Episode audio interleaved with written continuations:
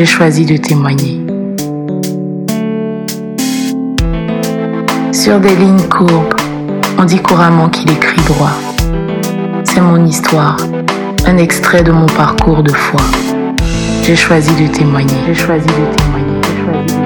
Le partager avec toi, c'est choisir de parler de lui, le révéler au cœur assoiffé, parler de ce qu'il a fait pour moi.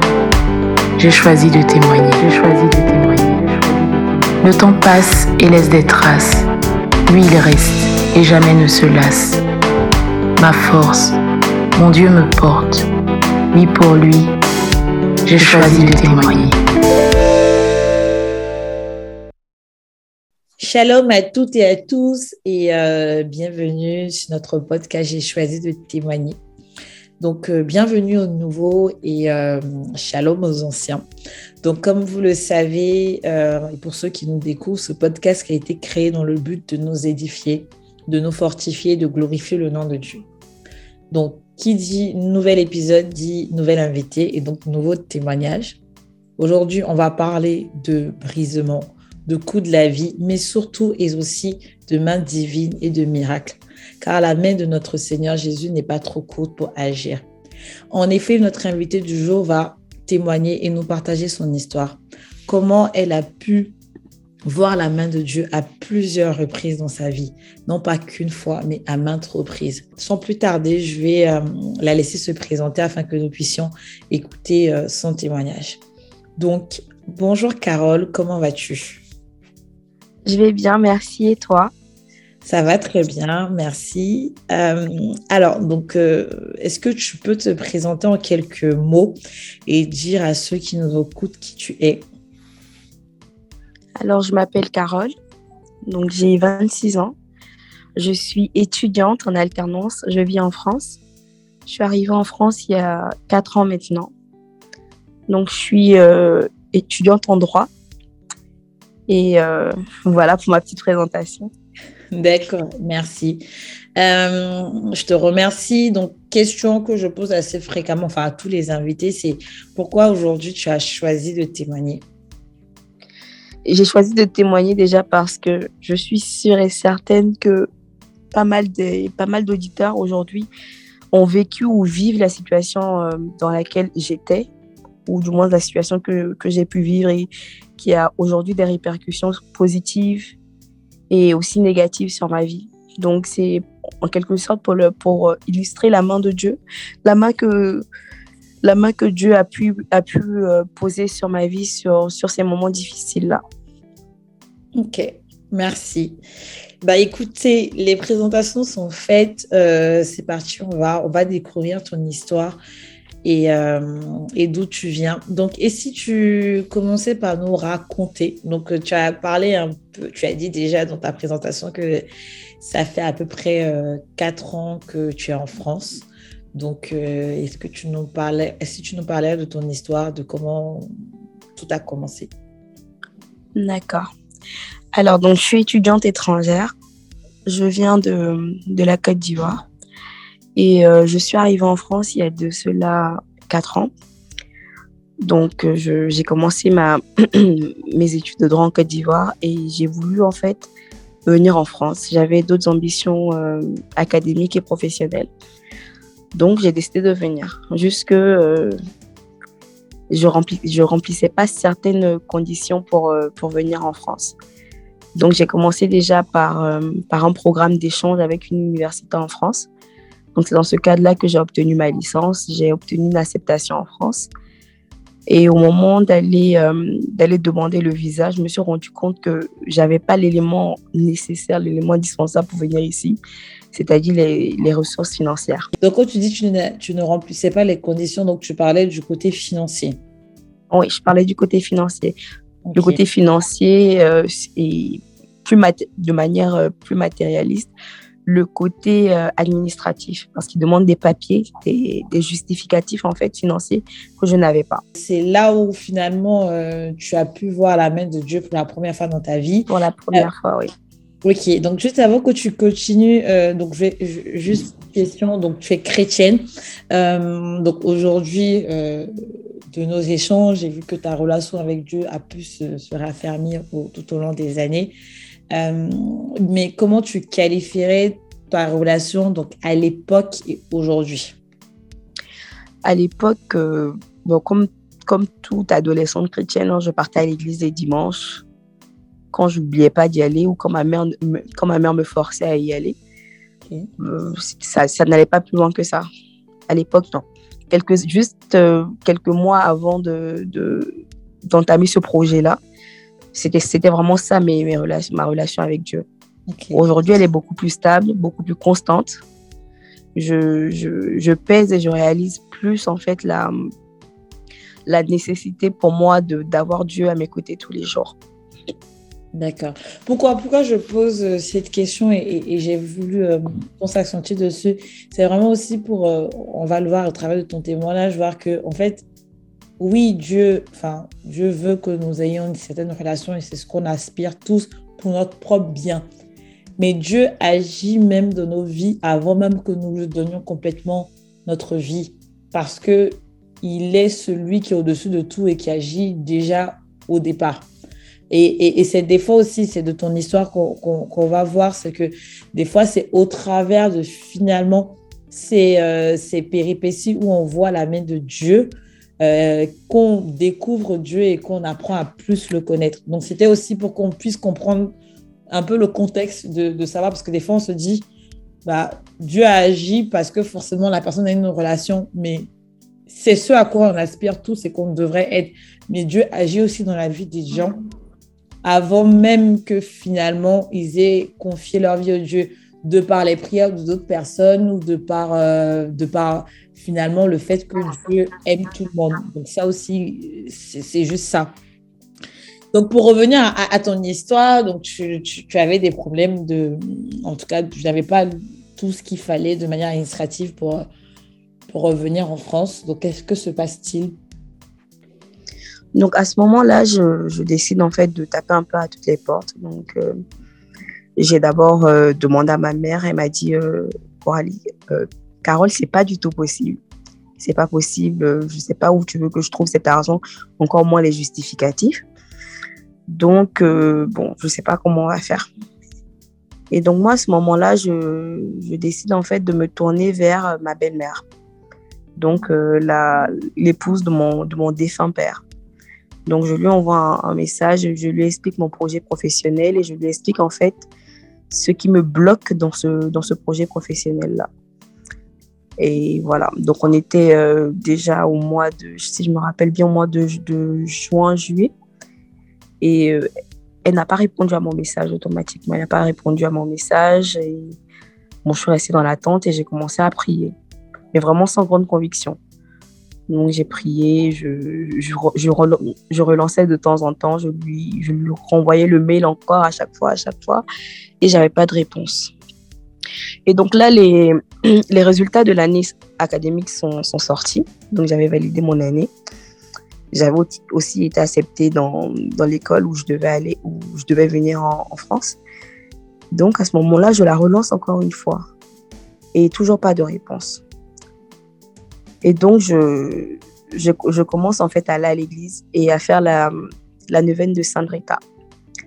Donc, je, je fais la promesse à Sainte Rita que tant que j'aurai pas gain de cause, je n'arrêterai pas de venir tous les jours à 16 heures faire cette, cette neuvaine-là. Donc, je continue de faire ma neuvaine, je continue de chercher d'autres moyens en fait de réunir ces documents-là pour pouvoir aller déposer ma, ma demande de visa. Pourquoi ce moment et, penses à faire la neuvaine à Sainte Rita Pourquoi Pourquoi? Déjà, pourquoi tu penses à faire la neuvaine et que tu, tu penses à, à, ça Et pourquoi tu choisis aussi Sainte Rita Est-ce qu'il y avait une raison particulière? En fait, la, la seule raison, il n'y a, y a, pas de, y a pas de raison particulière. Hein. Je suis juste allée sur Internet et je cherchais à faire une neuvaine. Okay. Et donc, euh, j'ai regardé toutes les neuvaines et euh, je suis tombée sur un forum chrétien qui disait que Sainte Rita, c'était vraiment la, la sainte des, des, des cas désespérés. Mmh. Et je considérais à l'époque mon cas vraiment comme un cas désespéré. Je ne voyais pas d'autre issue. Okay. Donc, je me suis dit, euh, je vais faire cette neuvaine. Et il y avait plein de, plein, de, plein de témoignages miraculeux sur cette neuvaine. Donc, je me suis dit, j'allais la faire. Donc, j'ai commencé à la faire. Et je pense que j'ai fait cette neuvaine-là pendant cinq ou six jours. Et un samedi, je suis allée au sanctuaire marial.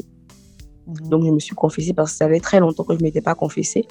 Donc, je me suis confessée, je suis allée au, pied de la, de la Vierge. Et euh, je sais pas si, si tu connais euh, le sanctuaire, il y a tout un chemin en fait pour arriver au sommet. Mhm. Donc, pendant tout le chemin là, je, je sais pas, je sentais une lourdeur dans le cœur. J'ai commencé à pleurer. J'ai pleuré, j'ai pleuré vraiment comme si on venait de m'annoncer un décès. Je pleurais, j'arrêtais pas de pleurer. Et quand je suis arrivée au, au sommet de, au sommet de, bon, au pied de la Vierge, je me suis mise à genoux et puis j'ai commencé à prier. Et donc moi, je me suis mise à genoux, j'ai commencé à prier, je continuais de pleurer. J'ai allumé ma bougie et puis je suis redescendue. Donc le dimanche, le lundi, ainsi de suite, je continuais d'aller faire ma neuvaine à, la paroisse juste à, côté de chez moi. Et un jour, j'étais là, euh, mon téléphone a sonné et je décroche et il y a une dame qui me dit oui, bonjour, euh, c'est Carole. Je dis oui.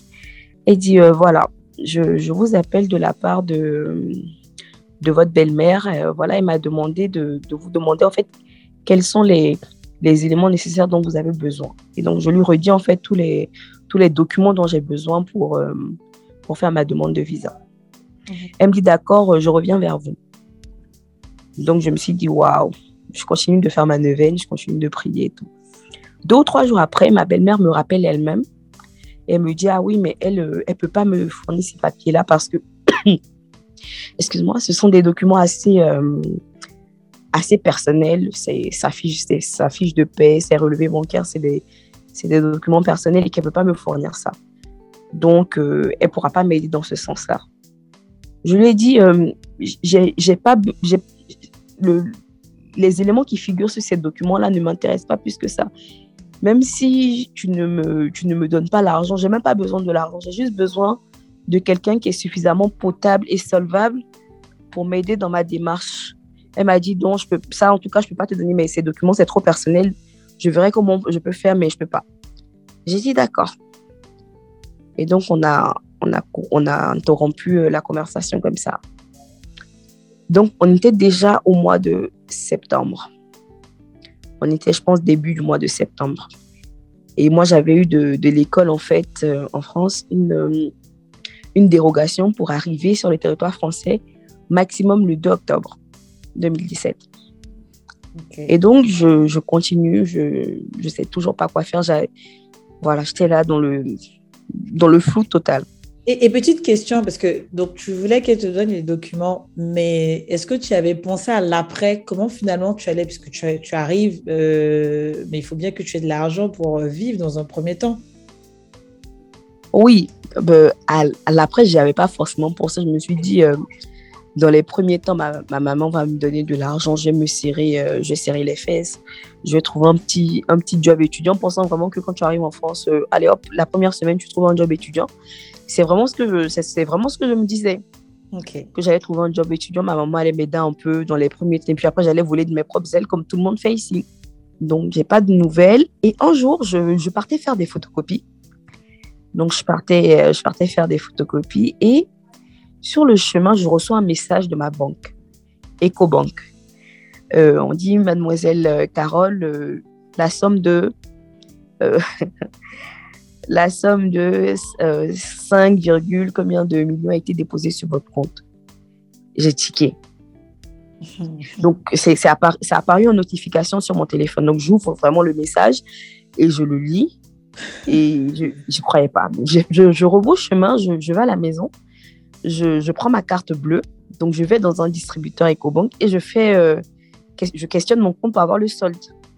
Donc, j'ai le solde, je vois vraiment le, montant, je, vois le montant, je vois que c'est vrai. Automatiquement, je ne sais pas, je, sais pas d'où ça vient. Donc, je rappelle la secrétaire euh, de ma belle-mère. Et euh, quand elle décroche, elle me dit Ah, je m'apprêtais à t'appeler. À te, à Est-ce que tu as reçu.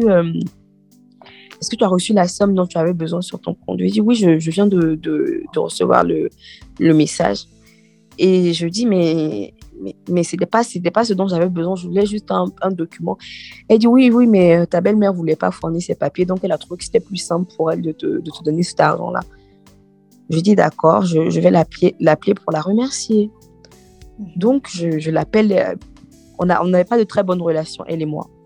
Donc, je l'appelle, elle décroche pas et je lui envoie un message pour lui dire merci. Et à ce moment-là, elle me rappelle, elle dit ah, J'espère que tu feras bon usage de cet argent-là. Et euh, voilà, bonne chance pour, euh, bonne chance pour cette nouvelle aventure. Et j'espère que tout se passera bien. Donne-moi de tes nouvelles. Je, lui ai dit merci et voilà. Donc, automatiquement, j'appelle ma mère, je lui donne la bonne nouvelle et, et voilà. Waouh, c'est déjà la première chose. Comment ça se fait que tu penses directement à elle? Parce que je pense que tu te dis l'argent c'est mon gros, que qui peut t'envoyer 5 millions euh, comme ça? Parce qu'en fait, je, je, pense directement à elle parce que je sais qu'elle a, elle a les moyens de le faire et à ce moment-là, je ne voyais personne d'autre qui aurait pu m'envoyer en fait 615 euros multipliés par 12. Je ne voyais personne d'autre qui aurait pu faire ça. Mm, mm, mm, le montant était rond en fait. Le montant était, ça correspondait exactement à ce que, euh, à ce que l'ambassade demandait. C'était voilà. Et, et, et, finalement, donc, euh, de ce que je comprends, c'est que être, parce que toi, tu lui as demandé qu'elle te fournisse les papiers pour montrer que tu, quelqu'un, enfin, tu avais euh, la capacité de se venir à tes besoins. Mais là, elle te fait un don. Elle te passe pas l'argent pour les démarches. Ah non, non, non de 2017, aujourd'hui, on est en 2021. À aucun moment, elle m'a demandé quoi que ce soit sur cet argent-là. Elle m'a fait un don. Ok. Donc, elle m'a juste fait un don. Ok, donc vraiment, c'est. Enfin, Dieu a répondu tes prières parce que, pour rappeler, c'est que toi, cette neuvaine, c'est vraiment pour demander l'intercession de, de, de, Sainte Rita, qui, qui est la, la sainte des, euh, des cas désespérés, d'intercéder en faveur de Dieu pour rappeler euh, qu'on ne prie pas euh, Sainte Rita où on ne prie pas forcément la Vierge, mais que c'était vraiment pour demander l'intercession comme une mère qui demande l'intercession auprès de son fils. Et finalement, euh, du coup, tu as eu plus que ce que tu, enfin, tu espérais, plus que toi, tu partais pour avoir des papiers de quelqu'un et tu as l'argent, du coup, euh, pour arriver et pour rester toute l'année. C'est exactement ça. C'est exactement ça. Il n'y a, rien à ajouter en fait.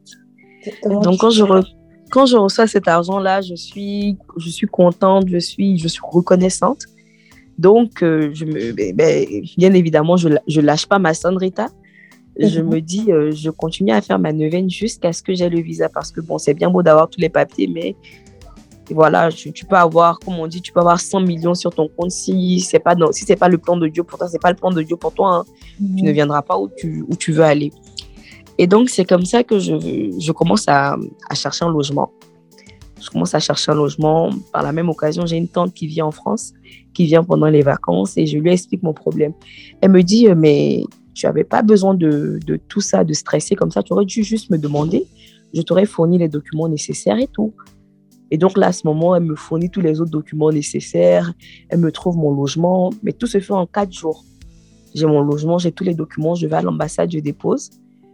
Et trois jours après, je reçois le SMS euh, euh, pour venir récupérer mon passeport. Donc, je vais récupérer mon passeport.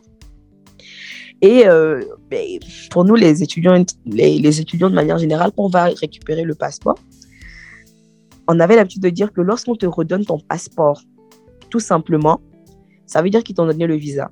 Mais quand te, donne, on, te redonne ton passeport et qu'on te donne la pile de documents en fait que tu as fourni pour, euh, pour le dépôt de visa, ça veut dire que euh, ben, ton visa n'a pas été accepté, donc ils te redonnent le tout. Donc moi, je suis partie, j'ai pris un numéro. Donc quand on m'a appelé, je vois l'agent de, de l'ambassade qui me redonne et mon passeport et toute la pile. Mes larmes ont commencé à couler.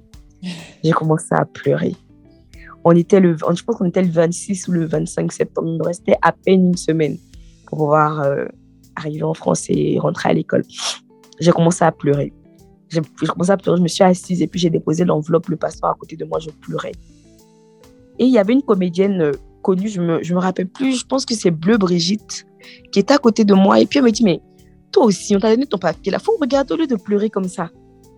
Aïe, est-ce que la France, c'est le pays de ton papa? Au moins les papiers.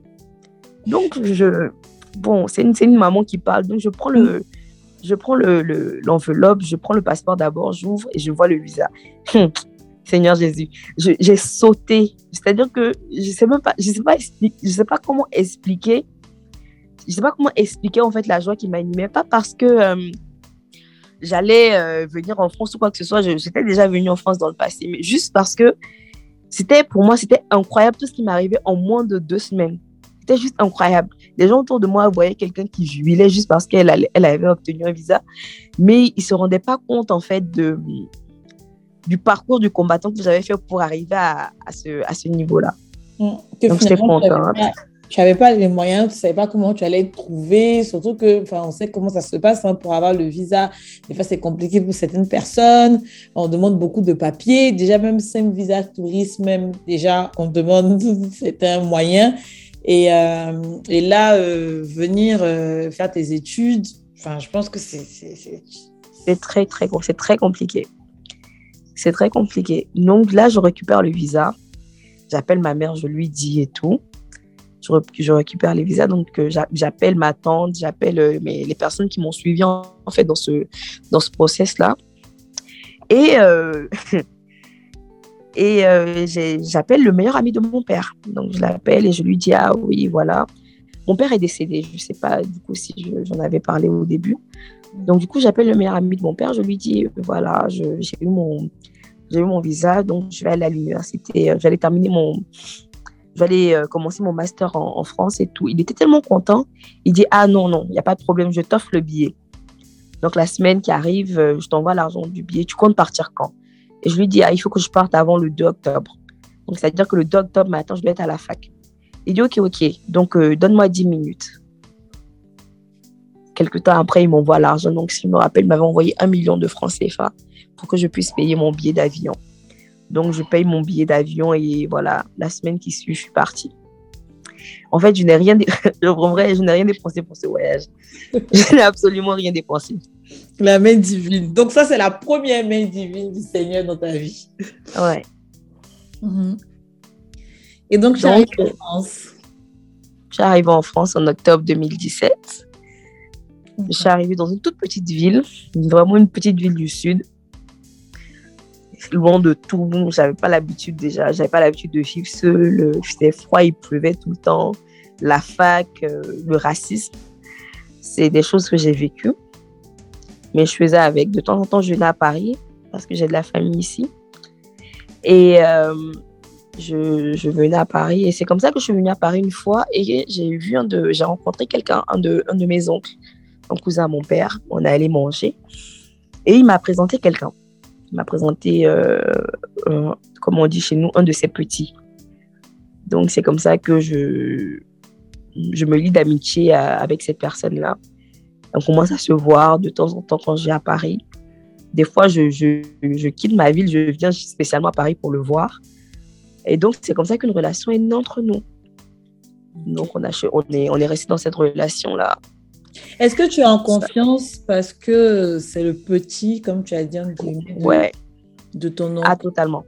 Totalement. J'étais, j'avais, j'avais aucune, je sais pas comment expliquer ça, aucune barrière. Donc, je me suis dit, il va pas faire le con parce que voilà, c'est le, petit de mon oncle. Et, euh, Donc, c'est comme ça que je viens de plus en plus à Paris. Je... Les loups déguisés en je...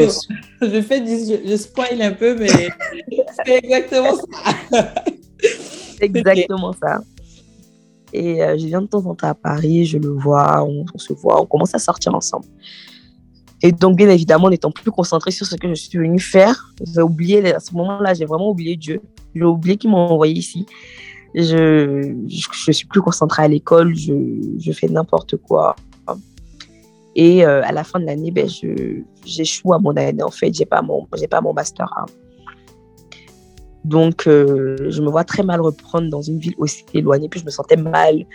Je me sentais mal de vivre aussi loin de la personne avec qui j'étais. Donc, bon, avec qui je pensais être, du coup, la rectification est nécessaire. Et euh, je viens m'installer à Paris. Donc, moi, en venant à Paris, je me suis dit, ça va être simple, je vais vivre chez ma tante et tout. Et euh, voilà, tranquillement, une année, c'est vite passé. J'ai pas travaillé pendant cette année-là. J'ai dilapidé mon argent en faisant les allers-retours entre ma ville et Paris.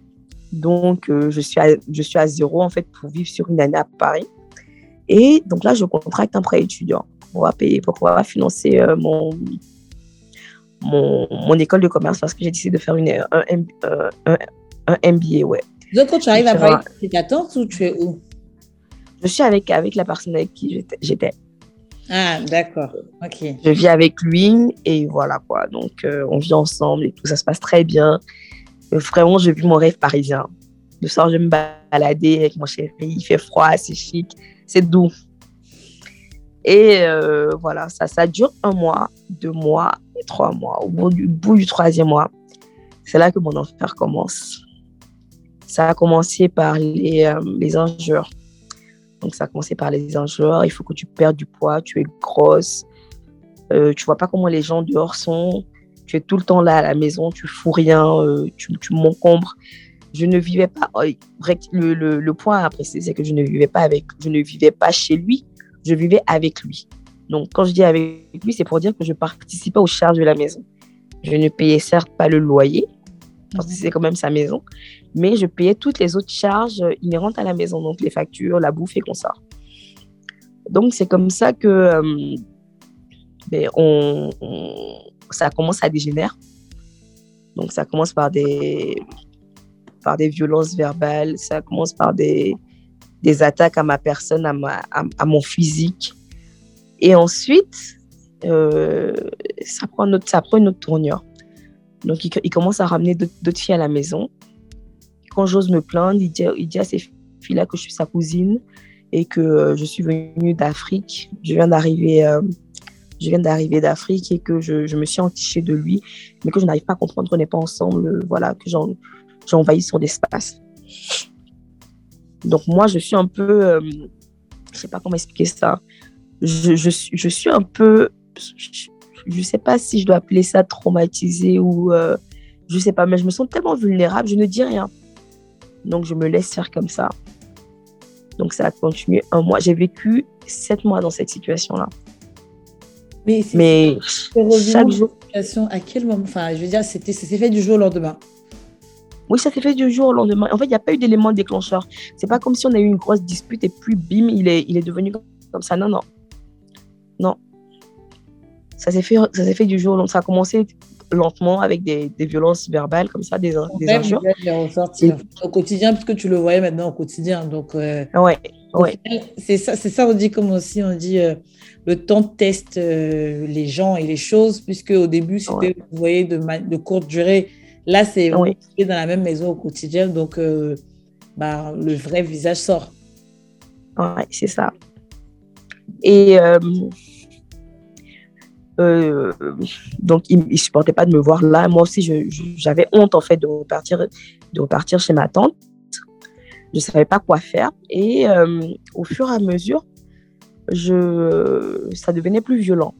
Donc, ça a commencé par une gifle, ça a commencé par une tape, me pousse, me, me, me, me cogner contre le mur et euh, renverser, les, renverser mes affaires, euh, prendre mes affaires dans le placard, les mettre dans la valise, me jeter des trucs.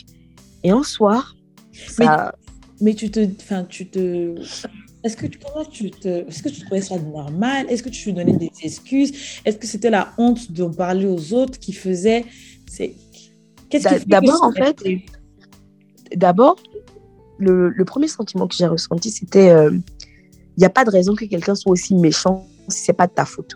Tu as dû forcément faire quelque chose qui l'a mis dans, cette, dans cet état-là. C'était ça d'abord. Et ensuite, c'était euh, euh, il, il, il, ne- il ne t'aime pas, mais si tu t'adoucis, si tu es, tu es de plus en plus soumise, ça va venir. C'était c'était ça en fait. Et un jour, euh, il est, il m'a, il m'a, il m'a tellement, il m'a violenté d'une certaine façon.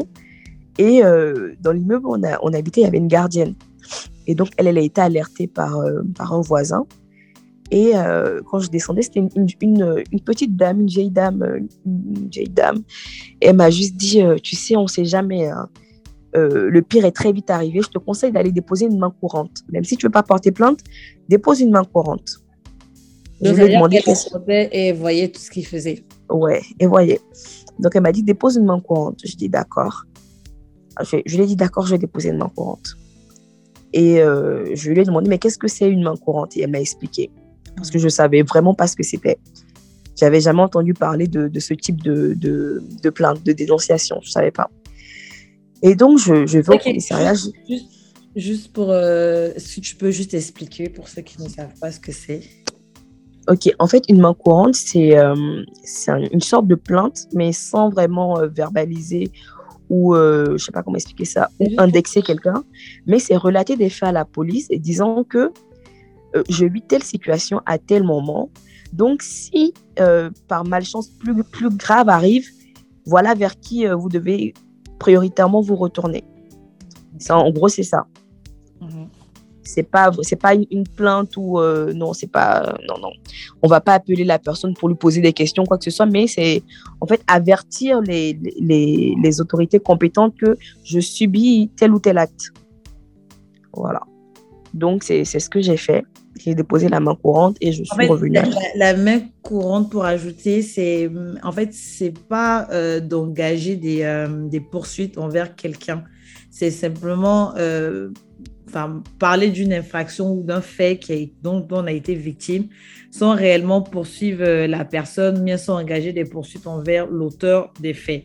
Donc, c'est en fait le fait de signaler les, les faits peut peut-être, dans le cas futur, être utile dans le cas de futurs procès. C'est-à-dire que si la personne euh, le refait et que on aura déjà des éléments pour confirmer et pour voir que ça a réellement été fait. Voilà. Donc, moi, je dépose cette main courante-là. Et euh, lorsque je dépose cette main courante, au commissariat, le, policier me, il me dit, euh, il me dit euh, Mademoiselle, c'est pas pour vous juger, mais euh, est-ce que vous pensez réellement que quelqu'un qui, qui vous aime, qui tient à vous, vous bat ou ramène d'autres personnes à la maison? J'ai pas su répondre. Et il m'a dit, pensez-y, hein, vous, vous êtes jeune, vous avez toute la vie devant vous, pensez, pensez-y vraiment. J'ai dit d'accord et je suis partie. Et euh, ce, ce, ce- je peux dire, je peux appeler ça un, un peu un déclic. Ce, ce, ce déclic-là m'a fait comprendre qu'il y avait quelque chose qui, qui n'allait pas dans mon comportement, dans ma façon d'appréhender cette situation. Donc j'ai commencé à être, je vais pas dire plus dur, mais euh, je me laissais moins faire. Je me laissais moins faire, donc euh, voilà. Quand il, quand il me... Tu nous disais tout à l'heure que euh, est-ce qu'à ce moment-là, tu avais repris tes études? Parce que tu nous avais dit que tu avais pris un prêt. euh, Ah oui. Ah oui, bah oui, bien évidemment. J'ai oublié de. Oui, j'avais pris un prêt. Du coup, un jour, ce, ce- ce- la personne avec qui je suis euh, vient me voir l'air abattu. Il me dit qu'il a, il a une difficulté financière et qu'il a besoin d'argent. Et il savait très bien que j'avais ce prêt. Donc, il me dit euh, Est-ce que tu peux me prêter euh, bah, l'équivalent en fait de, de, de 95% de mon prêt? Donc, par exemple, c'était 10 000 euros. euh, je lui ai donné euh, 9 500 euros et qui me rembourse dès que je commence l'école. Jusque, il me demande ça quelques mois avant, avant la rentrée, même pas quelques mois, un mois avant la rentrée, alors qu'il fallait, il fallait verser en fait une partie de, de la scolarité. Donc, euh, je dis euh, d'accord, je lui donne l'argent, donc je lui fais un virement, il a l'argent sur son compte et tout. Mais et moi, tu remets l'argent, est-ce que tu, tu, tu, tu le connaissais, tu vivais avec lui, donc tu savais qu'il n'avait pas forcément les moyens de te rembourser ou Ah non, non, je savais, je savais qu'il avait les moyens. C'est pas qu'il n'a pas les moyens de me rembourser, il les a. Il les a. Donc, c'est quelqu'un qui travaillait, c'est quelqu'un qui gagnait, euh, qui gagnait sa vie correctement et qui pouvait me rembourser cet argent-là. Et je vivais avec lui, donc je, je, voyais un peu ses, euh, ses relevés bancaires. Je savais qu'il pouvait me rembourser cet argent. C'était vraiment, euh, pour la suite de l'histoire, c'était vraiment de la mauvaise foi. Ok. C'était vraiment, vraiment de la mauvaise foi. Et donc, euh, je, lui, je lui passe cet argent-là et on, on continue tranquillement la, notre. bon, je continue, je continue ce cauchemar-là. Donc, euh, je dépose la main courante et à ce moment-là, j'ai un, déclic. Je commence à moi me laisser faire et voilà, je, je tape pas sur la table parce que bon, je me sens vulnérable. Je sais, je sais pas ce qu'il peut me, peut me faire, mais je suis moins soumise, quoi. Et un soir, je, je rentre et euh, il s'énerve encore une fois et il commence à m'insulter, il me tape, il voilà. Mais cette fois-ci, c'était d'une extrême violence parce qu'il m'a, il m'a tapé au point de me faire tomber. Donc, il m'a tapé, je suis tombée. Et quand je suis tombée, je lui ai dit bon, tu sais quoi, je vais partir. Aujourd'hui, je pars, mais est-ce que je peux avoir mon argent? Il commence à me dire oui, tu peux considérer ton argent comme ta part de loyer euh, sur la période pendant laquelle tu as vécu chez moi. Je lui ai dit, OK, d'accord. Donc, euh, je suppose qu'on vivait ensemble et cette part de loyer-là, euh, ce loyer-là, pardon, on le divise en deux. Donc, quand je calcule, en fait, c'est mois de loyer, déduction faite de l'argent que tu me dois, il y a quand même un reliquat. Ce reliquat, tu peux me le donner. Et là, il rentre dans une colère noire. Il me jette au sol, il commence à me marcher dans le ventre. Il prend un objet métallique, il me tape sur la tête. Et euh, voilà, c'est parti vraiment en n'importe quoi. J'ai juste pris mon sac à main. Euh, j'ai pris mon sac à main et j'ai fui. Donc, quand j'arrive au bas de l'immeuble, je, je, le vois en haut, en fait, il, euh, il, jette mes affaires par la fenêtre. Donc, tout ce que j'avais pu oublier, il, il, les jette par la fenêtre. Ce soir-là, il neigeait. Il faisait extrêmement froid. J'ai ramassé mes affaires, ce, ce que j'ai pu ramasser, et euh, je suis juste repartie chez ma, chez ma tante. Et je, je, je l'ai supplié, je lui ai demandé pardon pour que je puisse rester là. Voilà, voilà tout ce qui s'est passé. Donc, euh, par la suite, j'ai expliqué tout ça là, à mon oncle qui nous avait mis en contact en essayant de, de le raisonner pour qu'il puisse me donner mon argent, mais sans jamais dire à quelqu'un que c'était euh, l'argent de mon prêt. Donc, euh, voilà. Et jusqu'aujourd'hui, j'ai jamais eu cet argent-là. Ok, mais comment tu as fait? Comment tu t'en es sorti? Est-ce que tu as eu des séquelles sur toi euh, qui, Quelqu'un qui te, bah, qui, te, te battait, qui avait des, des paroles dévalorisantes Comment à la sortie de ça, tu, tu te sentais à, la sortie de ça, je me sentais très mal. Je me sentais diminuée.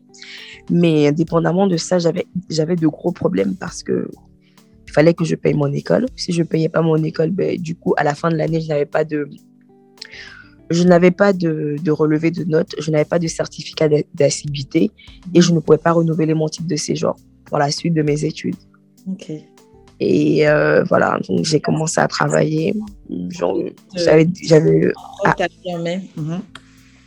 j'avais ah. plusieurs boulots, je, je travaillais. J'ai dû reprendre un autre, un autre prêt étudiant avec euh, l'aide de, de, ma tante pour pouvoir en fait euh, payer ce, ma scolarité en cours et travailler pour payer la, scolarité de la deuxième année. Faire des stages, euh, la journée, travailler les nuits, je l'ai fait. Et j'ai convenu en fait avec mon établissement de, de me mettre en place un, paiement échelonné. Donc chaque mois, j'avais une somme à, verser et je, la versais en fait jusqu'à jusqu'à l'acquittement total de ma créance. Donc c'est comme ça que j'ai pu m'en sortir en fait pour la, la première année. Et malheureusement pour moi, le Covid est arrivé. Donc, je ne pouvais plus travailler, je ne pouvais plus aller au stage. Et euh, voilà. Donc, là, on va entamer là, du coup, la troisième histoire, je pense. Exactement. Donc, du coup, voilà, beaucoup de péripéties et euh, il faut sortir la tête de l'eau. Tu dois rembourser tes prêts. Tu, dois, tu as beaucoup de petits boulots, tu dois continuer tes études, tu dois trouver un travail, tu dois faire un stage pour valider ton, année. Donc, il y a beaucoup de choses, pour ne pas parler de tes problèmes personnels. Comment tu arrives à sortir un peu la tête de l'eau de tout ça? Alors, donc, euh, je trouve un stage. Je trouve un stage dans une entreprise. Du coup, je, travaille en fait de, ben, de 9h à 17h30. Le soir, je, fais un boulot de téléprospection en fait. Je travaille dans un, dans un call center. Et euh, voilà, donc c'était un peu ça mes, mes, mes, journées et mes week-ends aussi, du coup, parce que les week-ends, je travaillais euh, de 9h à 17h30 et de 19h à 23h. Et j'ai fait ça euh, pendant pas mal de temps. Et le Covid est arrivé, donc j'ai perdu mon stage, j'ai perdu mon, mon, boulot. Mais juste avant le Covid, je partais rendre visite en fait à une, à une amie et je cherchais une alternance parce que je me suis dit, ça, je, je, pourrais jamais, euh, malgré le Covid, euh, vivre, vivre comme ça. Je ne peux pas, en fait, travailler comme ça. Je peux plus, physiquement, c'est plus possible. Donc, je, cherche sur l'étudiant.fr, en fait, une alternance et je trouve, je tombe sur une, une offre d'emploi dans une société très, euh, très, très UP, si on peut dire ça comme ça. Je regarde, en fait, le, le poste et je vois que c'est des choses que je peux faire, mais que ce n'est pas forcément l'intitulé exact de mon diplôme mais ce sont des, euh, des notions qui me parlent. C'est voilà, c'est quelque chose dans, lequel je peux travailler. Mhm. Juste que c'est de l'informatique pure et dure et euh, je n'ai aucune appétence pour ce, pour ce domaine-là. Je me dis, bon, de toute façon, tu n'as rien à faire dans le train, tu t'ennuies, vas-y, postule. Donc, j'ai postulé. Je suis allée en week-end chez ma copine et je revenais. Quand je revenais, il faisait assez tard. Je suis descendue à la gare du Nord et euh, j'avais peur de, de, prendre les transports pour rentrer chez moi. Donc, je sors pour prendre un Uber. Et quand j'arrive dehors, il y a un monsieur très bien vêtu. Donc, ce pas, pas pas un fou, un d'eau ou quoi que ce soit. Non, c'était quelqu'un de, voilà, de normal qui s'approche de moi et euh, qui me demande si je suis chrétienne. Donc, je lui dis oui. Et il me dit euh, comme ça, toute chose concourt au bien de ceux qui aiment Dieu et qui sont appelés devant son dessein. Et il me dit euh, que ces paroles soient ta portion. Je dis Amen. Et le monsieur part. Donc, il part comme ça. Je, le regarde, je, le regarde partir. Voilà, il continue son chemin. Moi aussi, j'attends mon Uber. Et pendant que je suis dans le Uber, je ne connaissais pas particulièrement ce verset-là. Donc, je, tape exactement la, phrase qu'il a dite en fait sur Google et ça me donne le verset. Et euh, du coup, je décide de, commencer à prier avec ce verset-là. Donc, je prie avec ce verset-là à chaque fois, que, j'intercède ou à, à chacune de mes prières. En fait, je prie avec ce verset. Donc, c'était un dimanche. Le lundi, je suis, je suis contactée par l'entreprise dans laquelle j'ai postulé dans le, dans le train.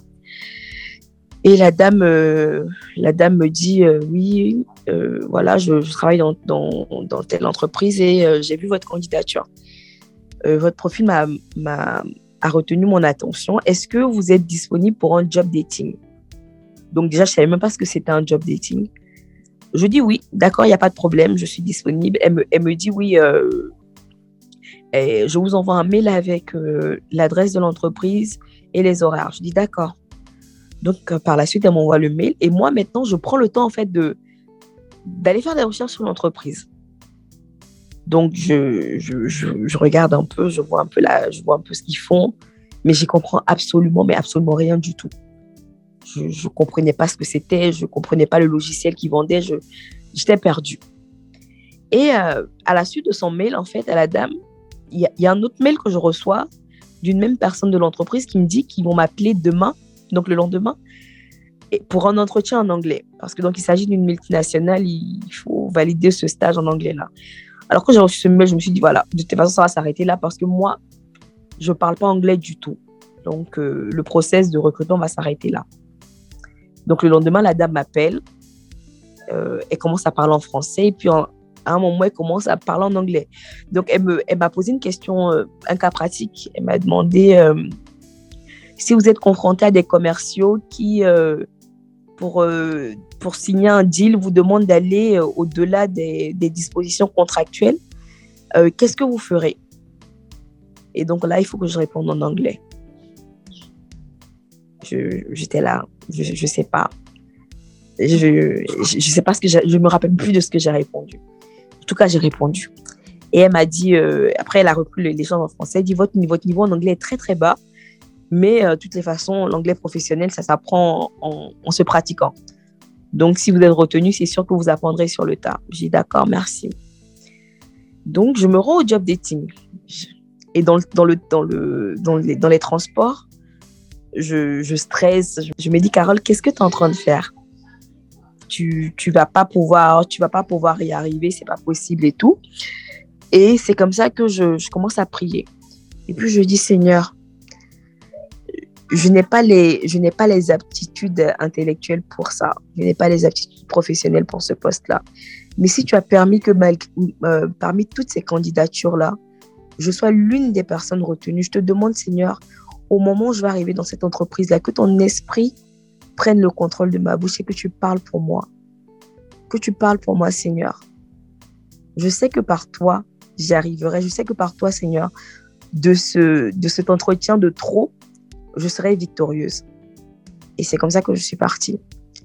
Donc j'arrive dans l'entreprise et euh, j'arrive dans la salle où a lieu le job dating. Et là, je regarde tous les candidats. Donc tous les candidats commencent à se présenter. Il y a des candidats qui viennent d'écoles de commerce super prestigieuses. Il y a des élèves avocats. Il y a, il y a, il y a plein, plein, plein de gens, en fait, qui sont euh, intellectuellement beaucoup plus aptes pour ce poste-là que moi. Mais bon, je suis déjà là. Donc, on commence les job dating. C'était un job dating sur trois niveaux. Donc, moi, je commence avec le premier interlocuteur. Ça se passe bien. Il me pose aucune question sur ma formation ou sur mes, mes acquis professionnels ou académiques. Donc, ça se passe bien. Le second, pareil. La troisième me, parle un peu de droit, mais vraiment euh, de manière, euh, de manière très, très, très brève. Donc, euh, voilà, le, job dating est fini. Je rentre chez moi. Mhm. Et le lendemain, je pars en cours. Donc, j'arrive à l'école, je ne suis pas concentrée, je suis stressée. Je me demande, mais qu'est-ce qui va se passer? Est-ce que je vais être retenue? Est-ce que je vais trouver un moyen d'avoir une alternance? Est-ce que je vais devoir payer l'école moi-même? Et j'étais là, j'étais J'étais stressée et j'arrivais pas à faire cours. Donc, euh, à la pause de midi, je suis partie de l'école et je suis allée à la, à la rue du Bac, à l'église de la, de la Pierre Miraculeuse. Donc, c'est une église où j'ai l'habitude de prier. Donc, quand je suis rentrée dans l'église, j'ai commencé, à, commencé par me confesser. Et quand je me suis confessée, euh, le prêtre m'a dit euh, je vois que tu as, beaucoup de, as beaucoup de choses sur le cœur. Et ça faisait vraiment. En fait, c'était c'est-à-dire que depuis la fois où je me suis confessée à Abidjan, c'était c'était à ce moment-là que je me confessais. Donc, on était quand même en, en, 2000, 2020. Euh, c'était euh, en février 2020. Oui, c'était en février 2020. Donc, ça faisait quand même trois ans. Et euh, je me confesse et il me dit Va au pied de la Vierge et récite Dis Je vous salue Marie. Et demande-lui d'intercéder auprès de son fils pour qu'il puisse apaiser ton cœur d'une part et pour qu'il puisse te décharger. Donc j'ai dit d'accord et je suis allée prier. Et quand je suis arrivée devant la Vierge, j'arrivais pas à parler. Je, pleurais, je pleurais. J'ai essayé de faire les, les dix Je vous salue Marie là, mais j'ai même pas pu les faire. Je, pleurais seulement. Et à la fin, j'ai juste dit Sainte Vierge, je t'en supplie, intercède dans ma faveur. Parce que de mes propres forces, je peux plus. Je suis fatiguée. J'ai tout fait, j'y arrive plus. Je t'en supplie, aide-moi. Intercède pour moi. Il disait que ça intercède pour moi, intercède pour moi. Et euh, j'ai fait le signe de croix, je me suis levée. Et tu sais, dans les églises, au, à l'entrée de l'église, il y a toujours un, genre de vase où on met de l'eau bénite. Oui, bénitier. Et euh, ouais. Et en période de, dans cette période de Covid, là, du coup, il n'y a pas d'eau dedans. Donc, mais je me rappelle très bien parce que c'est à ce niveau-là que mon téléphone a sonné. À ce niveau du vase-là. Donc, mon téléphone sonne, je réponds. Je sors de l'église, je réponds. Et la dame me dit Oui, bonjour, euh, je vous contacte suite au job dating, euh, vous, avez été retenu, mais euh, nous avons encore besoin de faire un petit entretien avec vous. Je dis d'accord, pas de problème. Elle dit, vu les, mesures, les nouvelles mesures sanitaires, je vais vous envoyer un, lien Zoom et on va faire ce, petit call-là ensemble sur Zoom. Est-ce que demain, ça vous convient? Je dis d'accord, il n'y a pas de problème. Donc le lendemain, je fais le call, ça se passe très bien et tout. Et le même soir, Macron annonce le confinement. Donc voilà, Macron annonce le confinement. Je me dis, bon, de toutes les façons, c'est une entreprise Haïti, il n'y a pas d'impératif d'être en présentiel, ça va bien se passer. Reste motivé. Et donc, la, la dame me rappelle deux jours après, elle me dit, euh, je sais que c'est sans surprise que vous savez que vous avez été retenu, mais euh, au, niveau des, de, au niveau de l'entreprise, en fait, on ne peut pas vous faire entrer en poste dans cette situation-là. Donc, si vous êtes d'accord, on va décaler en fait votre rentrée en poste en septembre.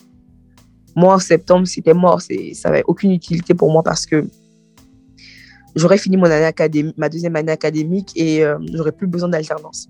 Mhm. Et donc, euh, j'ai dit, par politesse, j'ai dit d'accord, il n'y a pas de problème. Donc, on reprend, on se, on se reparle en septembre. Et euh, je me suis dit, bon, voilà, on retourne à la case départ. Qu'est-ce que je vais faire? Qu'est-ce que je vais faire? J'ai commencé à postuler pour trouver un autre stage en attendant. Et euh, deux jours après, j'ai trouvé un autre stage, j'ai signé la convention et j'ai commencé par, j'ai commencé le stage en, télétravail. Donc à la fin du, confinement, je suis partie en présentiel, j'ai fait mon stage et j'ai trouvé un autre petit boulot, donc je travaillais comme ça, je jonglais entre les deux. Et euh, en août, la dame de, de l'entreprise me, me, rappelle, elle me dit, est-ce que vous êtes toujours intéressé et je, n'ai pas osé lui dire en fait que j'étais j'étais plus intéressée parce que bon, mon année académique était terminée. Je lui ai dit oui, je suis intéressée.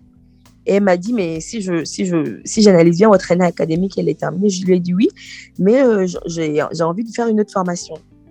Donc je suis en train de chercher une école et euh, dès que c'est fait, je reviens vers vous. Et donc en fait, c'est comme ça que j'ai décidé de faire une autre formation, mais adaptée en fait aux besoins de cette entreprise là. Mm-hmm. Et aussi à mes à mes euh, à mes envies en fait de, de faire un autre, un autre diplôme dans un domaine du droit plus spécialisé.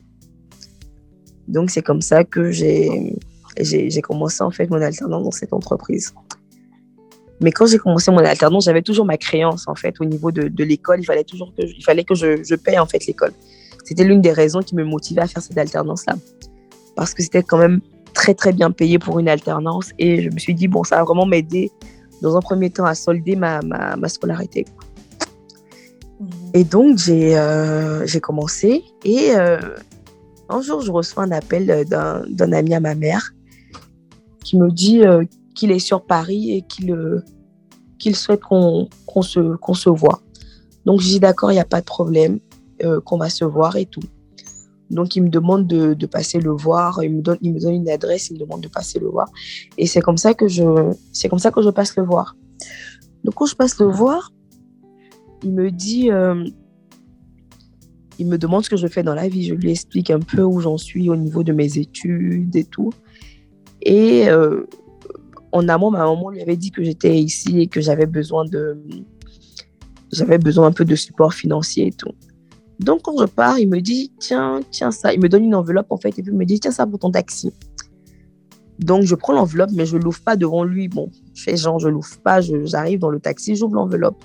Et au niveau de l'école en fait, il me restait à solder à peu près 2000 2700 et dans j'ouvre l'enveloppe, il y a un peu plus de 3000 euros dedans. Hmm. C'est à ce moment-là que je me suis dit, toi, tu vas te calmer à toujours t'apitoyer sur ton sort. Tu vas vraiment te calmer. Tu vas te calmer, puis tu vas laisser Dieu gérer. Je me suis dit, non, waouh. J'ai. C'était vraiment pour moi Financièrement, en tout cas, Dieu te laisse pas. Les... ah, il me laisse pas. C'est fou, déjà, bah, la première fois, comment c'est passé? Des fois, c'est peut-être quelqu'un me dit c'est anodin, mais euh, c'est des grosses sommes d'argent. C'est le fait. Ouais, c'est énormément d'argent, c'est simple. Et le plus souvent, c'est. En fait, ça vient à point nommé. C'est-à-dire que j'aurais pu rencontrer cette personne-là peut-être un, deux mois avant. J'aurais dilapidé, dilapidé cet argent-là dans n'importe quoi, mais ça vient vraiment un moment où j'ai besoin de cet argent-là pour avancer sur certaines étapes de ma vie. Mm. Par exemple, là, j'avais besoin de cet argent-là pour potentiellement finir de payer la scolarité, avoir mon diplôme et euh, valider en fait euh, les différentes démarches à la préfecture. Mm. ça vient toujours à point nommé. Donc, quand je reçois cet argent-là, je, vais à l'école. Je, en fait, je n'avais même pas réfléchi deux fois. Le lendemain matin, je suis allée à l'école, j'ai payé tout ce qui restait à payer. Et puis, ils m'ont donné le certificat de, de, réussite, le, document d'assiduité. Je suis à la préfecture, j'ai déposé. Et me voici encore, je tombe dans un autre problème. La préfecture décide de dématérialiser le, le, procédé de, le processus pardon, de, de renouvellement des titres de séjour. Tout se fait en ligne et il y a des bugs euh, pas possibles sur l'application. Alors que moi, je viens de commencer mon alternance et mon titre de séjour en fin de validité. Donc, je suis restée, j'ai déposé mon, mon, dossier et c'est vraiment deux mois après que je l'ai eu. Mais je t'assure que pendant ces deux mois, j'étais en situation irrégulière en France. Je n'avais pas de titre de séjour valide et mon entreprise, à aucun moment, ne l'a remarqué. Donc, pour jouer la bonne foi, je l'ai quand même dit à mes managers. Je leur ai dit voilà la situation.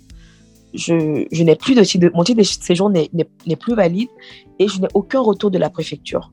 Et m'ont dit euh, ne dis rien, reste comme ça. Euh, voilà, tu, c'est au service RH de vérifier ça. Si ils ne t'ont rien dit, toi, tu fais comme si tu ne sais pas. Donc, c'est-à-dire que le matin où le service RH m'a envoyé un mail pour me demander mon titre de séjour, c'est-à-dire qu'il m'a peut-être envoyé le mail à 10h. À 10h30, j'ai reçu un mail de la préfecture me disant que euh, j'avais un récipient disponible dans mon, via mon, mon espace euh, utilisateur du site de renouvellement du titre de séjour. En fait, c'est il y a une multitude de situations comme ça que je ne que je peux pas expliquer parce que sûrement j'en ai oublié certaines. Mais il y a toujours une situation qui vient décanter un problème. Il y a toujours quelque chose qui vient décanter un problème. Donc, dans ma famille, les gens ont, tendance à dire que j'ai la chance du cocu. Mais c'est clairement pas de la chance. C'est pas de la chance, ça. Une fois, deux fois, ça va. Mais sur, sur, de, sur une longue période comme ça, pour moi, c'est plus de la chance. Et, et vraiment que c'est des péripéties, c'est des situations difficiles, mais c'est aussi parce que moi j'aime bien dire, enfin, que lorsque ta vie est, un, est comme un long fleuve tranquille, finalement, tu ne vois pas la main du Seigneur réellement. Mais quand tu traverses des situations difficiles, tu te rends compte encore plus que Dieu agit. Et euh, c'est ce que je trouve vraiment intéressant dans ton témoignage, c'est que c'est pas une situation que tu as vécue et puis voilà, c'est vraiment, vraiment plusieurs situations que tu as vécues.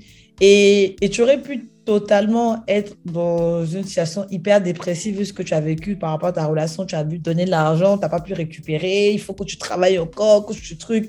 J'imagine peut-être qu'on n'est pas rentré dans les détails qu'à ce moment-là, c'était difficile au quotidien. Mais de ce que tu m'expliques, tu, tu, tu avais une force qui, ne te, qui te sortait de je ne sais où. Je ne sais où. la grâce de Dieu. Mais pour, pour continuer, quoi, pour continuer à avancer. Et moi, j'aime bien ce verset-là qui, qui, qui, me parle à chaque fois. C'est à chaque jour suffisait sa peine, quoi. Et c'est ça, en fait. C'est que tu te soucies pas du lendemain. Non. Franchement, je me, je me souciais pas du lendemain. Et puis, en fait, j'étais dans un état d'esprit où qu'advienne que pourra. Mm. Le, en fait, la pire des choses qui puisse arriver, c'est que genre, je, je meurs de dépression. C'était ça, en fait. Que ce soit trop lourd pour moi, que je meure, et puis au pire des cas, bah, je retourne en Côte d'Ivoire. C'était ça. Mais tant que je suis ici, tant que ma maman est à Abidjan, et puis elle se dit que ma fille en France, c'est ma première fille, c'est elle qui va, genre, euh, me rendre fière, c'est elle qui va montrer l'exemple à ses, à, ses, à ses petits frères, ses petites sœurs derrière. Mm.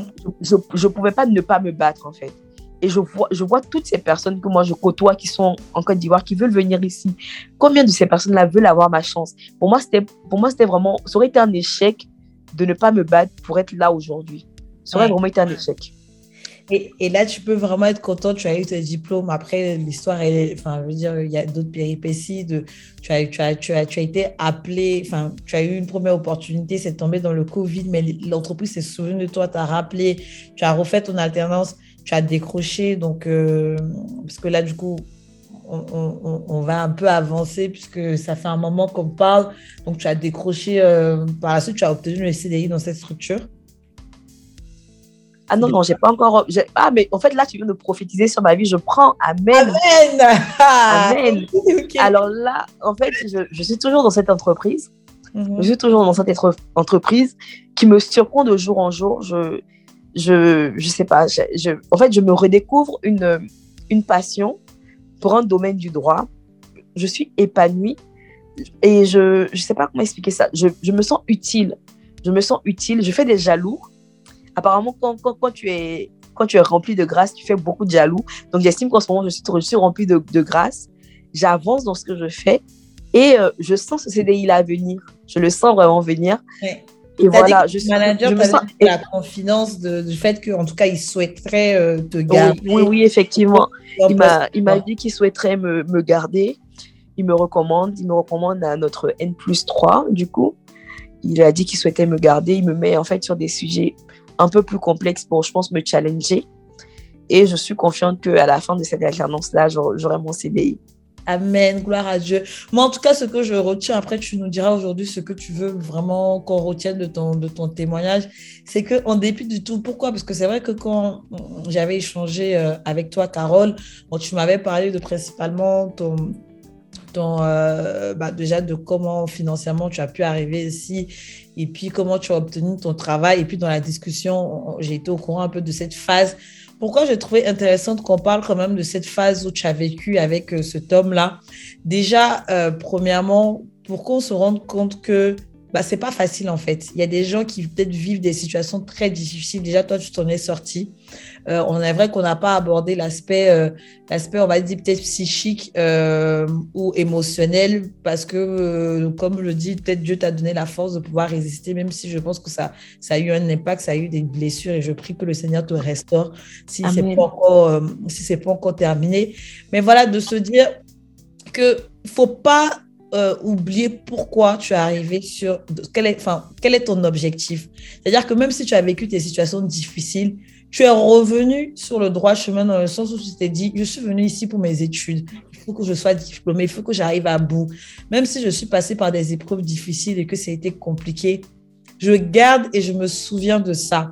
Donc, c'est vraiment la première chose que moi, je retiens de, de ton témoignage. Et puis, deuxièmement, de, de tu, tu, aurais pu aussi te livrer à d'autres choses. Tu aurais pu euh, peut-être euh, sortir, mais c'est la réalité. Aujourd'hui, on voit des femmes, des jeunes filles qui sortent avec des personnes pour pouvoir se payer certaines choses ou bien qui changent de voie. Mais malgré ça, tu ne l'as pas fait. Euh, tu, tu, as quand même, tu as quand même continué à te battre, prendre deux, trois boulots. C'est pas évident du tout. en plus de lier avec son travail, tu l'as fait et, euh, et tu, as, tu as gardé la, la tête haute. J'ai trouvé aussi intéressant ça parce que aussi pour avertir les personnes qu'il y a des loups qui sont déguisés en agneaux et que il y a certaines situations que tu enfin on peut on peut me faire confiance en quelqu'un alors que la personne n'est pas vraiment vraie de vraiment tester aussi l'intégrité des gens et même si c'est difficile qu'on soit dans une situation de tout faire pour sortir parce que le Seigneur peut t'aider d'une manière ou une autre. Il faut s'accrocher si, sur ce qui permet de sortir de l'eau. Et toi, c'est ce que tu as fait, c'était surtout tes études et ton travail. Donc vraiment, moi, en tout cas, c'est ce que je retiens. Maintenant, euh, du coup, toi, quel est, euh, si tu devais, si tu devais euh, résumer ou bien donner des éléments clés que tu, que, que tu veux partager ou que tu veux ressortir à des personnes qui soit vivent la même situation que toi ou ont vécu la même situation que toi, ce serait quoi? Déjà, dans un premier temps, ce serait. C'est le, premier point que je retiens de tout ça, c'est que les créatures de Dieu sont parfaites. Elles sont à son image. Il n'y a aucune raison, en fait, aucune raison sur cette terre qui peut permettre à une autre personne de te faire croire que tu mérites moins que ce que tu mérites. Ça, c'est sûr j'ai été pendant, euh, pendant cette relation-là, aujourd'hui que j'arrive à appeler de, de, toxique parce que c'est ce que c'est, j'ai été euh, dévalorisée, j'ai été marginalisée. C'est-à-dire que quand je sortais de cette relation, mais littéralement, je n'arrivais pas à marcher la tête haute. J'arrêtais pas de me courber. Mes copines me disaient, ma chère, mais Carole, redresse les épaules, marche, marche droit. J'arrivais pas à marcher la, la tête haute. Et déjà, je, suis pas, je, suis, je suis un enfant de Dieu. Et je dois toujours marcher la, la tête haute parce que j'ai cette grâce-là qui est sur moi. Ça, c'est le premier point. Le deuxième point, c'est que Dieu ne donne jamais à ses enfants une charge trop lourde pour leurs épaules. C'est-à-dire que s'il m'a permis de traverser toutes ces épreuves-là, je pense que c'est parce qu'il a vu en moi ou parce, qu'il, parce que euh, dès ma création, il a mis en moi la capacité de les relever. Et aujourd'hui, c'est une fierté pour moi. Avant, c'était une honte. J'avais énormément honte de m'être fait duper comme ça par un homme, d'être arrivé en France et de d'avoir en quelque sorte euh, euh, esquivé un, peu l'objectif pour lequel j'étais là. C'était une honte pour moi, j'arrivais pas à en parler. Aujourd'hui, c'est vrai, euh, faire ce témoignage-là, c'est vraiment sortir de ma zone de confort. Parce qu'il n'y a pas beaucoup de personnes qui sont au courant de, de, de ce que j'ai pu vivre. Donc, c'est vraiment sortir de ma zone de confort. Montrer à d'autres personnes, en fait, que peu importe les péripéties, peu importe les épreuves que tu, que tu peux traverser dans la vie, quand tu, quand tu sais que tu as un Dieu vers qui te tourner, quand tu sais que tu as un Dieu qui répond à tes, à tes supplications, il n'y a, pas de raison, a pas de raison de rester euh, enraciné dans quelque chose qui, qui, ne, qui ne te valorise pas, qui ne te, qui ne te rend pas heureux. C'est surtout ça. C'est vraiment surtout ça, moi, ce que je retiens de, de, de, de toute cette histoire. Amen. Vraiment, tu, as tout dit. Effectivement, Dieu, il, nous connaît, il sait ce qu'il a supporter. Euh, Qu'est-ce que tu dirais aux personnes qui, qui sont à bout, qui sont à bout euh, dans leur vie, euh, tant peut-être euh, dans leur vie personnelle, sentimentale, ou peut-être dans leur vie financière qui ne savent plus où donner la tête, qu'est-ce que tu pourrais leur dire? Ce que je pourrais leur dire, c'est surtout euh, aide-toi et le ciel t'aidera. Parce que on a tendance à, quand, on, a, on a des difficultés, on a tendance à, à se dire que juste la prière suffit. C'est vrai, la, la prière, c'est la clé, mais il n'y a pas que la prière. Je pense que Dieu aussi regarde les actes qu'on pose. Il regarde la volonté que tout un chacun a de se sortir d'une situation. Je pense que en fait, la prière accompagne nos actions. Elle accompagne nos actions en tant comme qu'on fait pour se sortir de nos difficultés. Donc, si as des, des, tu as des difficultés financières, moi, quand j'étais plus jeune, j'avais aucune difficulté financière, j'étais sous couvert. Mais j'étais celle qui vendait pain de condiments pendant les vacances au lieu d'aller me balader au, au lieu d'aller en vacances, j'étais celle qui vendait des crêpes en classe et qui vendait des gâteaux en classe. Parce que je, trouvais que pour les, pour les ambitions que j'avais, pour tous les projets que j'avais dans ma tête, euh, les 2000 ou les 3000 que ma maman me donnait tous les matins, c'était pas suffisant. C'était pas suffisant. J'ai toujours été, toujours été très débrouillarde. J'ai toujours aimé ça, avoir mon argent, faire les choses de moi-même. Et je pense que pour toute personne qui a ce genre de difficultés, en tout cas des difficultés financières, il faut se lever, genre se lever en tant qu'humain et puis se lever aussi dans la prière. Les deux choses vont de pair. Et pour toutes ces personnes-là qui peuvent avoir, comme moi, des, des difficultés euh, sentimentales ou qui peuvent être dans une, dans une relation toxique, il faut jamais accepter plus que, moins que ce qu'on on ne mérite. Jamais, pour aucune raison. C'est-à-dire que tu peux avoir tous les défauts physiques, les défauts, euh, les défauts comportementaux, tu peux tout avoir comme défaut. Mais si tu es là, si genre cette personne s'est intéressée à toi euh, une première fois, c'était pour quelque chose. Donc, tu dois pas sous-estimer ce quelque chose-là qui a, qui a suscité l'intérêt que la personne avait pour toi. Tu dois pas te laisser marcher dessus. Mm. D'accord. Vraiment, c'est ce que je retiens en fait. Mm. Et au travers de toutes ces situations, comment ça a impacté ta relation avec Dieu ou ta foi, tout simplement, ta, tes croy ta croyance? Ça, En fait, toutes ces, toutes ces situations-là a solidifié ma relation avec Dieu. Déjà, parce que j'ai plus peur. J'ai vraiment plus peur. Dire que genre tous les jours j'avance en me disant de toute façon moi euh, Dieu gère toujours pour moi, ce serait faux.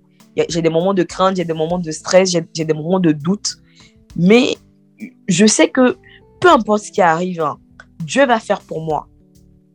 Parce que s'il m'a pas abandonné lorsque j'étais euh, vraiment plus bas que terre, c'est pas maintenant où, je me donne les moyens de réussir, où j'avance petit à petit dans ma vie qui va m'abandonner. Il aura, il aurait pas fait, il m'aurait pas accompagné tout ce temps-là pour me lâcher maintenant. Donc dans ma vie de tous les jours, quand, je prie, je dis Seigneur, c'est vrai que maintenant je, je suis, euh, j'ai repris confiance, j'ai repris, j'ai repris euh, force en moi-même, mais ton accompagnement est primordial pour moi. Ta présence est nécessaire pour, pour mon bien-être pour, euh, pour toutes les tâches que j'ai à accomplir dans ma vie. Donc, en fait, Jésus est devenu pour moi comme un confident, comme un ami. C'est plus euh, une relation de Seigneur, j'ai besoin de ça, Seigneur, Seigneur, j'ai besoin de, de, que tu poses ta main sur ça. Non. C'est vraiment devenu Seigneur, euh, voilà la situation que je, je, rencontre. Comment, comment je peux faire? Qu'est-ce que qu'est-ce que tu prévois pour moi? Je, je, me confie en fait, comme quand tu parles à, à ta maman et que tu essaies de lui demander des conseils sur des, potentiellement des situations qu'elle aurait vécues. C'est plus cette relation-là. C'est, c'est une relation plus sereine. C'est, mm. je, je vais plus en fait dans le, je sais pas comment expliquer ça. Je vais plus en fait dans la nécessité. J'anticipe en fait euh, tout ce qui peut venir. Mm. C'est plus comme ça en fait que je vois ma relation avec Dieu. C'est un, un, un accompagnateur. C'est plus genre mon sauveur, c'est vraiment mon accompagnateur. Ok. Amen, gloire à Dieu. Merci beaucoup en tout cas pour euh, ton témoignage, pour ton histoire, euh, beaucoup de leçons, beaucoup de choses intéressantes. Euh, vraiment, je retiens ce que tu as dit, de vraiment de se mettre en action, parce que je pense que la foi aussi, c'est se mettre en action, c'est faire un acte de pas, et puis après, le Seigneur pourvoit, et puis de se, de se soucier de rien du tout, parce que c'est lui qui, est, qui a promis d'être avec nous tout le temps et avec nous. Donc, on tire à la fin. Euh, on a pas mal parlé.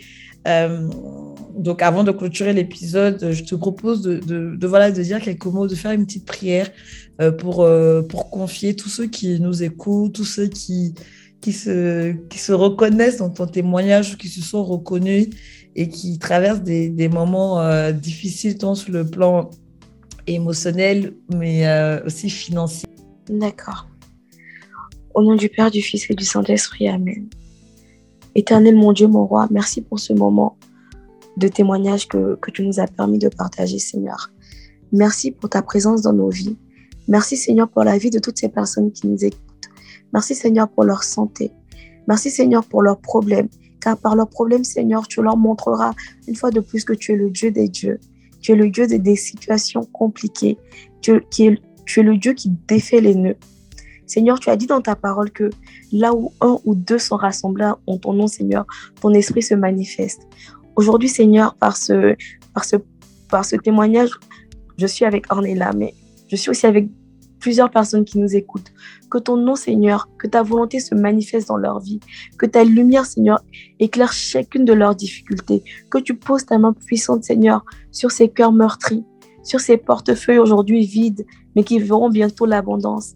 Seigneur, sur ces familles euh, divisées, sur ces personnes qui rencontrent des, situations compliquées, Seigneur.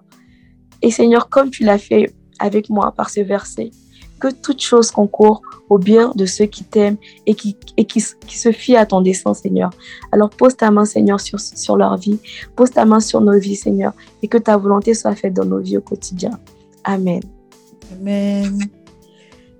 Merci, merci Carole. Euh, comme c'est coutume euh, chez nous, chez JCDT, tu le sais, je sais que tu es une habituée, tu as écouté les précédents épisodes. Je te laisse euh, partager avec nous un verset biblique, peut-être celui qui t'a accompagné tout le long. Non, je vais garder mon verset parce que je sais que cet inconnu, là, j'espère le retrouver d'ailleurs pour qu'il me dise ce qu'il a vu en moi et qui m'a donné ces versets-là parce qu'il m'a très bien accompagné. Donc, moi, mon verset, ce sera Romains 8, verset 28. Mhm. Toute chose concourt au bien de ceux qui aiment Dieu et qui sont appelés selon son dessein. Amen. J'aime beaucoup, beaucoup ce verset. Effectivement, c'est l'un de mes versets préférés. Et, euh, et vraiment, euh, je rends grâce à Dieu pour ta vie. Et, euh, et, je prie aussi que vraiment le Seigneur continue l'œuvre qu'il a commencé en toi, parce qu'on sait que c'est pas fini. Il y a d'autres choses en cours qui sait peut-être qu'on te réécoutera. bientôt, bientôt. donc, merci en tout cas à toi, Carole, pour ton témoignage. Euh, merci pour, euh, à Dieu pour ce qu'il a fait dans ta vie. Donc, merci à tous. Euh, l'épisode tire à sa fin et je vous remercie de votre soutien. Je, fais un petit appel à tous ceux qui veulent témoigner, qui veulent partager leur histoire. N'hésitez pas à nous écrire sur j'ai choisi de témoigner gmail.com ou à nous écrire sur Instagram j'ai choisi de témoigner ou sur Facebook.